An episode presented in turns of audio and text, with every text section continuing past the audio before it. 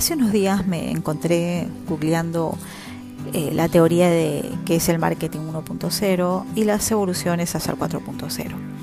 Y en el interín mi mamá me dijo, hija, ¿has visto el reclame de un joven que le corta el cabello al papá durante la cuarentena?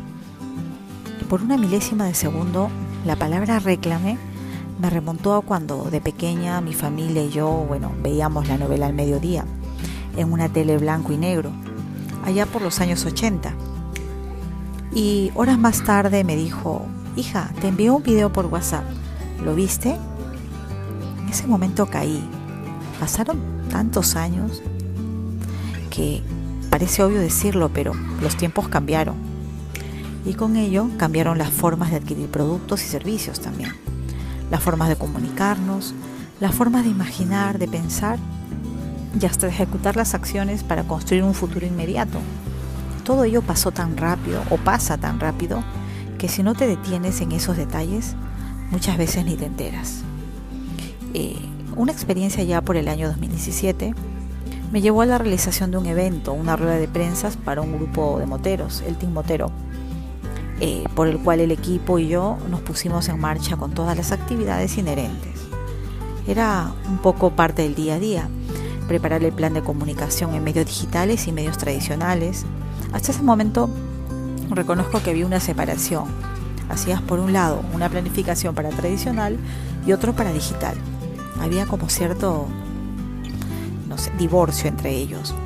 Luego, como segundo paso, también hacíamos la comunicación a través de las redes sociales, preparábamos la convocatoria y la invitación en los medios tradicionales, como la prensa gráfica, preparábamos y coordinábamos con el equipo de pilotos, de manera presencial, virtual, offline.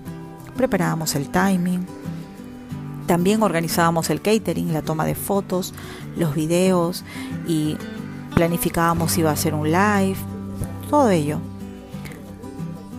Una de las tareas que también realizábamos al final era el seguimiento de la repercusión en medios online y offline, para luego presentar el armado de rebote en medios y presentarlo al cliente pero hasta ese momento solo lo hicimos. No nos detuvimos a evaluar si estábamos aplicando el marketing 1.0, 2.0, 3.0 o whatever. Solo se trataba del proceso natural de hacer marketing, que ya habíamos incorporado a nuestras cotidianidades en lo laboral. Creo que este es un ejemplo de la convergencia del marketing tradicional y el marketing digital, que ya estaba pasando y fluyendo en nuestro ámbito laboral.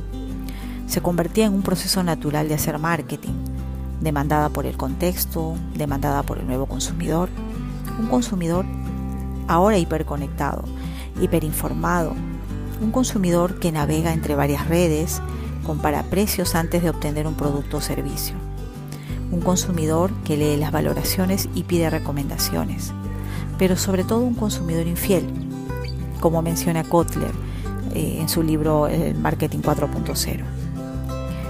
Un consumidor que era pasivo al adquirir un producto impulsado por un volante o un comercial de televisión, se convertía ahora en un consumidor proactivo, activo, un prosumidor.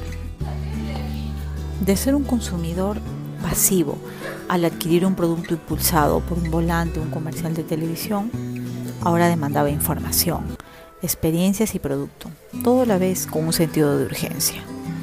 El marketing 4.0 tiene características nunca antes vistas, producto del avance de las nuevas tecnologías como el Big Data, la inteligencia artificial y la robótica, pero en ello también conviven la humanización, las emociones, los valores como la solidaridad, donde lo social está presente y cobra mayor sentido entre empresas e individuos. La palabra humanizar hace su mejor esfuerzo por no quedarse atrás, como si presagiara que la tecnología pudiera deshumanizar el contacto entre los seres humanos que hacen uso de estas plataformas para realizar actos de comercio, pero en el que inconscientemente esperan una respuesta, más allá del solo acto de comprar y vender. Anhelan una interacción emocional a través de un medio digital. Los consumidores desean ser escuchados y atendidos con inmediatez, humanización, personalización y hasta pareciera que esperan esa predictibilidad ante sus necesidades.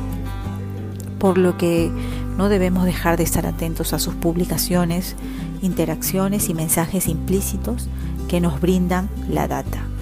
Data constante y donde los marqueteros tenemos el reto latente de usar las tecnologías y sistemas de información y análisis de datos para anticiparnos a sus necesidades y brindarle la mejor experiencia del marketing 4.0.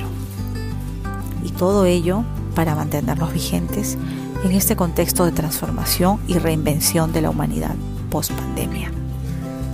Bueno, hemos llegado al final. Si te gustó, síguenos y comparte.